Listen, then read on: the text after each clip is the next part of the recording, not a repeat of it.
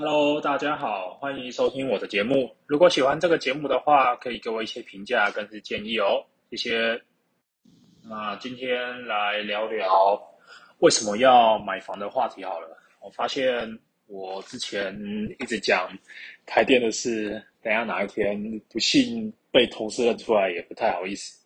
等哪一天又出了大新闻，再来聊聊开店的事好了。嗯，先来讲讲我。这几年工作，这刚出社会这几年，买房后的心情转换，还有为什么要买房啊？哎，为什么我要买房啊？哎，先说哈，我这个没有建议每个人都一定要买房，也没有说一定要不买房，就是你有需求买房，能力负担得起就买嘛。那如果负担不起，其实租房也不错啊。之前不是有很多那种，诶，我四十三岁、四十五岁不买房，人生存到两三千万，提早退休环游世界那种的，其实也蛮棒的啦。那不过说起来，相信那种去提早退休环游世界的算少数啦。他们有那种勇气、那种想法，我是觉得蛮厉害的啦。但对大多数而言，基本上你工作。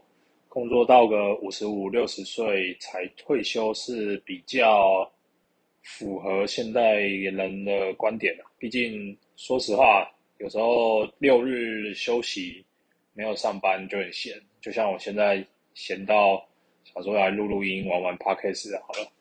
好，这不是重点，重点是，诶，我要说的是买房。对对对，为什么我会去买房？在买房之前呢？我也是看嘛，就是因为我老家在比较乡下，在山里面，那出出入一天公车可能就个来三四班，早上一班，下午一班，晚上一班，然后早哦早上两班啊，反正就是公车很少。你在那时候在国高中啊去就学，主要是国中的时候在基隆，在基隆，我住基隆。在基隆读书的时候，可能你七点半那时候有早自习，七点半上课嘛，那你要出门，除非你给你父母在，啊，你有时候父母在，就是他们也会早起，他们比较累。那我比较想说可以坐公车，因为有时候早上还可以去去吃早餐的时候看漫画比较悠闲。可是你这样坐公车，你变成你七点半上课。开始打扫嘛，那六点多就要起床，坐六点半的公车，然后七点到公车站。那你走到学校要一段时间，基本上一天通勤时间就来回两个多小时。所以那时候就觉得，干没有住在你上班上学附近的那种房子啊，通勤很累，真的很累。所以当我公司确定说要搬到搬到那个林口。对林口那边的时候，我就想在那边看房。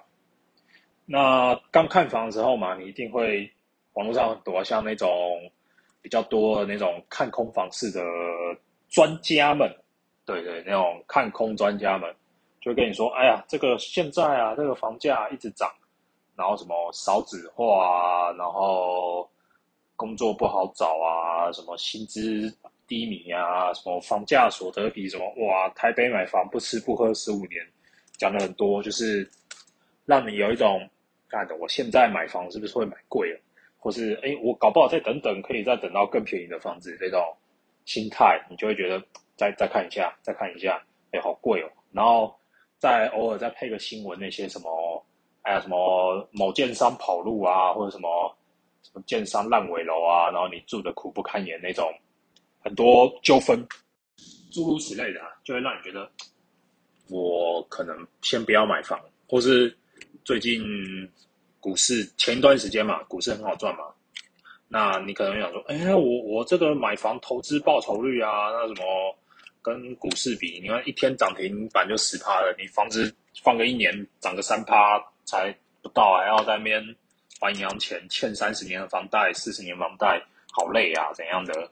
然后反正你买房就是一个冲动，你不买房借口千千种。今天下大雨也说哦，这个下雨看房子危险啊，等下房子倒了怎么办？地震、火灾、杀小孩、凶宅，通通外星人、中共飞弹飞弹打过来，都说得下去。那反正重点就是有有需求是可以卖的啊。网络上那些我在买房前我也看，我也觉得啊，真的，尤其是我我去公司去领口嘛，那林口是 A 八 A 九那边，那之前 A 七 A 七很热门嘛，A 七预售屋很多，那时候好像说有一万多户哦，反正就是很多一万多间新房子，然后就是。什么哇，供大于求啊！什么以后塞车什么的一些房市缺点啊。不过说实话了，你在台北上班，内湖塞不塞？塞啊！新店塞不塞？塞啊！哪边不塞？那不过重点就是你买了房就不用塞嘛。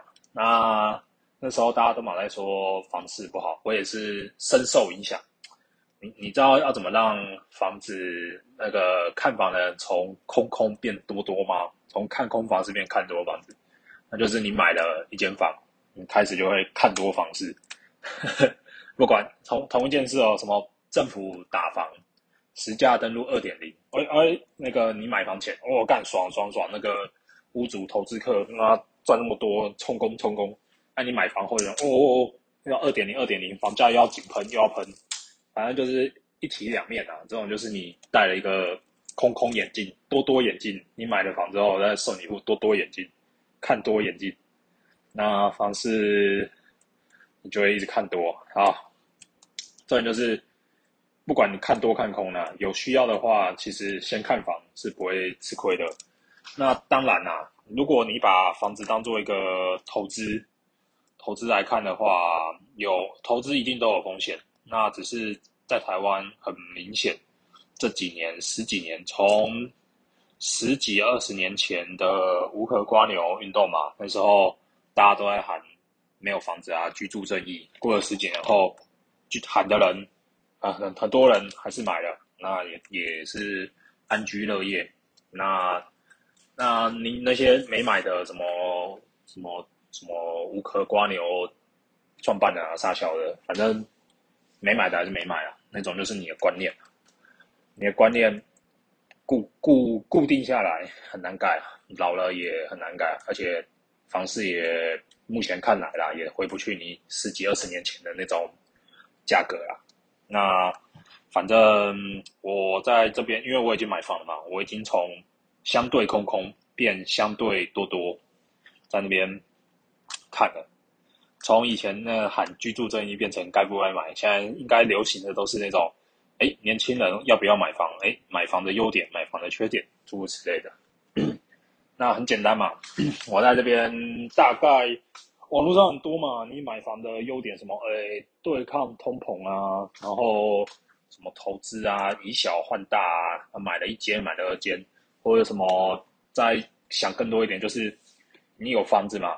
你银行去信贷才比较好贷，像我刚刚出社会第一年，第一年去办我们公司的信贷，合作银行的信贷，那时候刚好武汉疫情新冠肺炎爆发，二零二零年，哎，二零，哎对，二零二零，两年前，哇，快了，两年前那时候三月多去办信贷，那时候已经一点三一趴了，就是已经降到之前最低的时候，那时候我去办，条件差不多，跟我。今年去办，只是薪水多一点。我那时候办写一百万，那他只贷六十万给我，那就也不错啊，六十万啊，掉股票里面。那我现在有了房嘛，你就多付一张房地证明。我我一样，这次我我想说，诶，上次我写一百万就打六折给我砍掉，对不对？那我想说，那我就再写一次一百万看看，因为他有个。月薪的二十二倍哦，不能借你上限。我这样算一算，我可能八九十万跑掉。我想说，给他杀个十万。结果今年去办有房子一百万，他还说：“哎，你还有没有要再贷多一点？”就变成你你有了房子，银行借钱给你真的是比较方便了。那有时候嘛，你钱钱像我现在可能没有什么意外，又单身。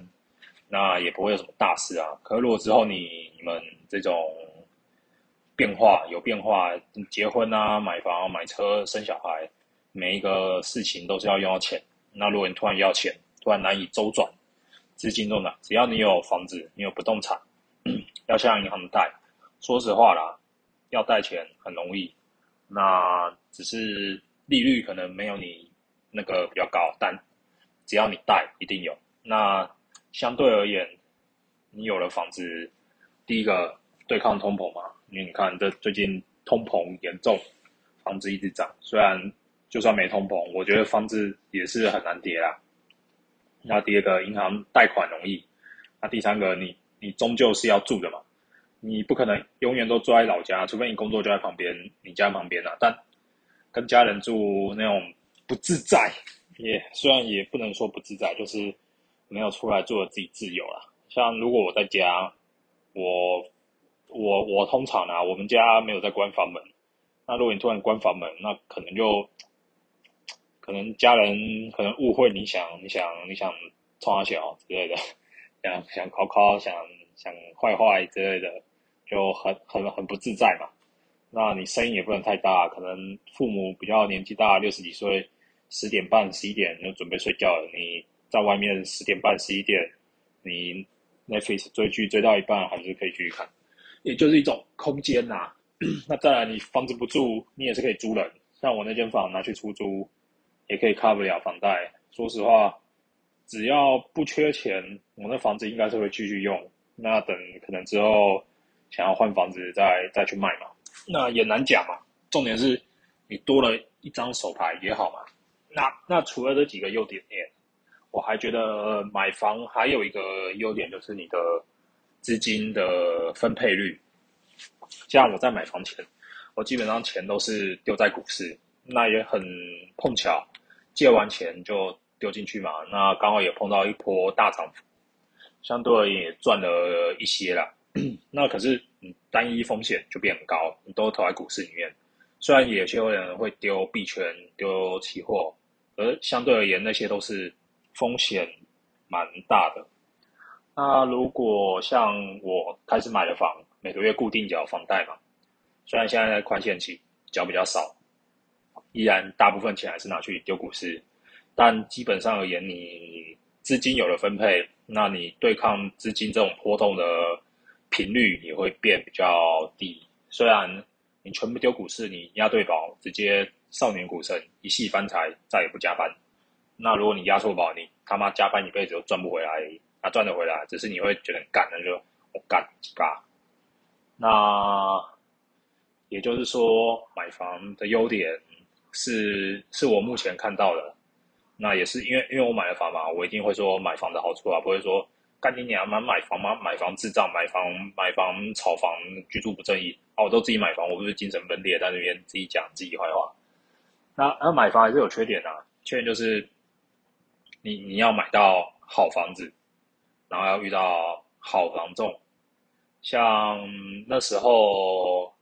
诶，第一次买房嘛，你的一些经验一定是比较不足的，可能你谈到价钱跟银行估到价钱有一些落差，变成你你本来以为可以贷个五百五万六百万出来，然后结果他可能只给你贷四百五五百五十万，就是你这五十万是一个落差了，就变成你资金有缺口。啊啊，那你那时候如果抓得很紧，通常你买房买一间一千万，大概还要再。抓个五趴是一些代书啊，什么里里扣扣诶税规费啊、税费啊，然后一些服务中介费，基本上钱买房那个瞬间，你你你一大笔钱突然交出去，那交出去那种不安全感，就会让你觉得啊生活好痛苦，然后再配上新闻。继续那些空空的说法。哎呀，你现在买房就是套在高点，买买房住套房，还有什么高点高点冷不冷之类的，就是内心会比较波澜，容易容易怀疑自己做的决定。那现在过了一年，我再回头看是有庆幸那时候有买房的，因为那时候我房子算是买，我算我买六百七十万，那刚好那时候台积电也在多少钱？六百七十元。等于是我买那间房，大概等于十张台积电的股票，六百七十万嘛，一张六十七万。那那我那时候就在想，哎，看我买了房六百七十万，如果我去买十张台积电，因为我记得台积电好像之前最高涨到六百八吧，还是六百，反正就是比六百七还高。那我说，干，如果我去买台积电，我六百八，那时候大家都上看七百啊，上看八百，就是你台积电就是一个干台湾之光，台积电必须涨，然后就六百七、六百八、六百九，有没有到六百九？忘六八三吗？好像是，好像是六百八几，然后就觉得，看六百八，如果我那时候买台积电。才才过一个月，我就赚十万。那我现在买房子，因为你买房子的实价登录，我可能二月签约，四月贷款，那好像到四月中，反正一两个月后，你才会知道你一两个月前它的贷款，哎，实价登录是多少，你才知道你那区成交的行情啊。所以这两个月你就会很犹豫，哦，干台积电这么好赚，我买房会不会哭哭之类的啊？而且那时候我买的房也是二十年的房子，屋况也不好，光是那个油漆我也是自己漆，然后家具也是自己选，还好，哦那时候是在 IKEA IKEA 买的啊，刚有朋友在那边帮我打了折，大概省了五千块，那我就觉得哦，好贵啊！你你你当当你买了房啊，你出去看东西，假设有时候吃一些高级的，可能要。那种情人节套餐啊，一千两千的那种高级套餐，然后就想说，看这个一两千，我都可以买买个什么小家具，什么小茶几、小桌机、小小东西、电风扇、家具，你就会把钱换成家具，你相对而言就比较不会乱花钱了。但但那也是一开始啊，后面就后面就后面就不一定了。那总之，你光是那些家具的花费。就装冷气，因为我那时候买一买嘛，啊之后要出差，那我可能就带看了啊。结果一些网络上脸书先贴嘛，脸书贴了之后，大家就会问：哎，你这个房子怎么样？有没有冷气？啊，通常你没有冷气，你租的群众就变少，因为一开始是想说都不要用冷气，什么冰箱也不要，就空屋出租，租给小家庭。那租给小家庭的优点就是稳定嘛，那，缺点就是小家庭比较。麻烦的一点是有小孩，那，小孩对屋子的造成的损害是比较难以掌控的，所以，哎，没关系，这之后有机会再分享租客。那重点就是你买了房啊，花了钱，那这些钱就是相对而言，老一辈的说法是存起来了。你股票赚钱，他们就是把钱拿去买房，那这也证明了你有把钱存下来。他们那种做法也就是一种分散、分散投资、分散风险。那这样分散下来的优点是，目前看来啊，至少房价感觉短时间内也不会再暴涨，那但也不会再暴跌，就一种缓缓缓的、平平的，像中华电信一样，没有什么动作啊。不过中华电信之前也跌下来过啊，你看房价。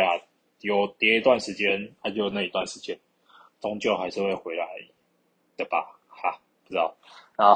那不过买房的缺点也是有。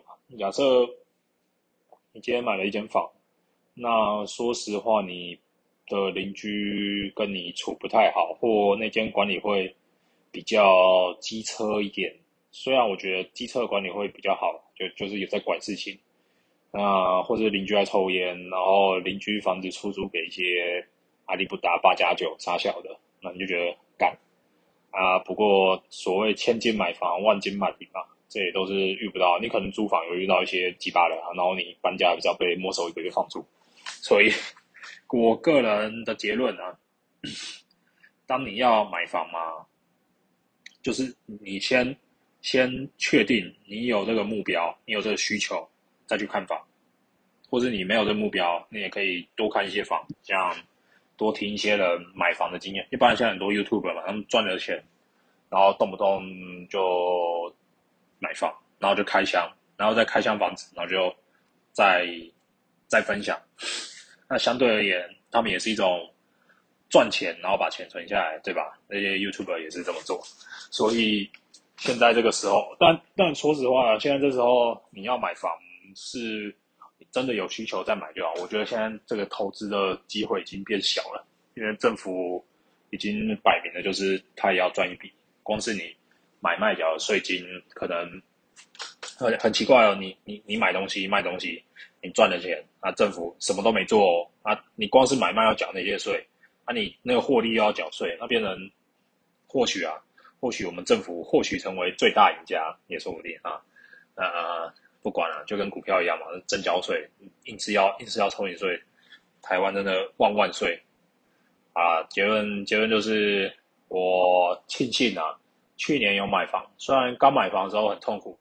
光是那个壁纸啊，自己撕，然后油漆自己漆，然后找，因为因为很旧嘛，你一看就看到那个马桶就是杆都裂开，那屁股还坐在上面，不怕被割到那种那些前租客啊。不过你马桶换掉，冷气装一装，那十几万是是那些师傅他们是领现金的，你是要把钱领出来，然后给他们，然后这些钱就直接收口袋，都不用报税。这些师傅也许啊。这些师傅应该才是台湾真正的经济推手，这种跟那些有些小吃摊一样，我感赚的赚的没有没有想象不到的多，像 A 怎么样赚的是你想象不到的多了，对，所以反正你该花钱就花嘛。那那时候我因为我是夹层屋，那一楼那个天花板壁纸很旧了，已经泛黄了，我想说。美观嘛，你把它撕掉自己贴，然后你就你一撕哦，哦一开始撕很顺，然后有些就是已经勾得很紧，你很难撕。然后那时候我又从淘宝买那种网络看看起来很很漂亮、碎妈妈的那种壁贴，一片一片一个小正方形、小正方形那样贴，然后就 OK，，那贴出来感觉很帅，就然后去找师傅，想说这样小小的要多少钱？然后可能他师傅说。含丝啊，含贴啊，可能六七八千块。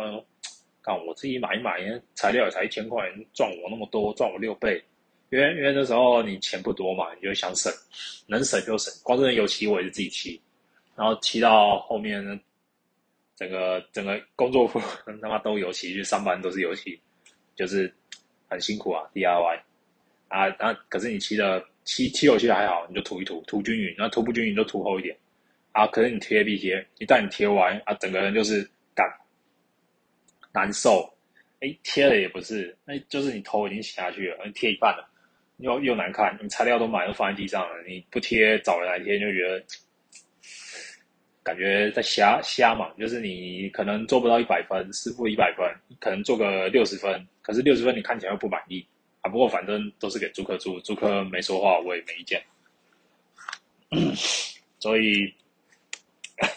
啊，扯远了。所以，所以买房的优点嘛，总结一下买房优点：第一个，老老老生常谈，抗通膨，银行好借钱啊，不用租房。那还有一个资金可以有效率的分配，你钱不是单一在一个市场一个地方，或许收益会变少了。啊，不过你这样平均下来，你至少。不会要赔的时候不会赔太多啊，你要死的时候不会死太多啊，就是别人别人别人恐惧我，那什么，别人啊，反正就是别人恐惧我加码嘛，然后别人小赔我破产，你不会到破产，就是小赔那种。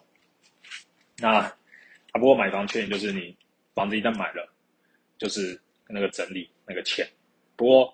通常啦，通常目前自从我在这边我买了房之后，我的同事哦相相对而言就是会聊嘛，就是哎你最近钱呢怎样买房，然后就聊啊，就看看看，就发现啊我很多同事也开始一起在看房买房，就是林口那一带，二重三重那边。就是台北西边啊，就是比较桃园那边，就很多人在看，那也很多人在买。就是他们买了，都是那种预售屋。啊，预售屋的话，它价钱很很很透明啊，就是你很难杀到价。那连我老家基隆那边有一间还蛮大的交流道下面，经国学院那里的一间房子啊，它也可以卖到一平。几乎跟我那时候买的一样，虽然它新房三十三十三三十四，然后我想说，哇塞，现在基隆也都涨到三十三三十四啊！我那边目前是没有实价登录啊，不过开价也都开到五十几了。那我说，很难说啊。所以现在买房缺点是，你可能可能相对是在高点啊，可是如果未来回头来看，搞不好可能也是一种相对低点，对吧？就像台积电四百块、四百四十块涨停那几天，大家说干前面才两百块，还有五十块，还有五十块台积电，现在涨到四百块，没有人会买。那特斯拉之前几百块拆股前一两百的时候，大家也都觉得就是这样嘛。啊，可是当你涨上去之后，现在的高点搞不好是未来的低点，啊，但也很难说啊。就像像之前那个红茶店嘛，红红达店。你也涨上去啊，现在也掉下来，长隆、望海，所以，所以，所以就叫你说不要单压股票，因为股票多危险。那高点跟低点，那我抓不到啊。房价高点就高点，也不会说变多低的点，就是买对地方了。啊，不过现在买的房也是出租给别人住，自己都还出差，住在外面的宿舍。嗯，干，我个人是。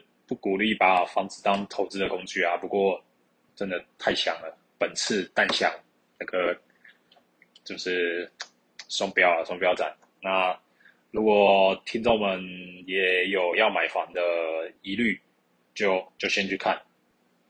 那看了之后喜欢，记得就跟中介啊，记得要给中介中介费不要两趴，你给他砍一下。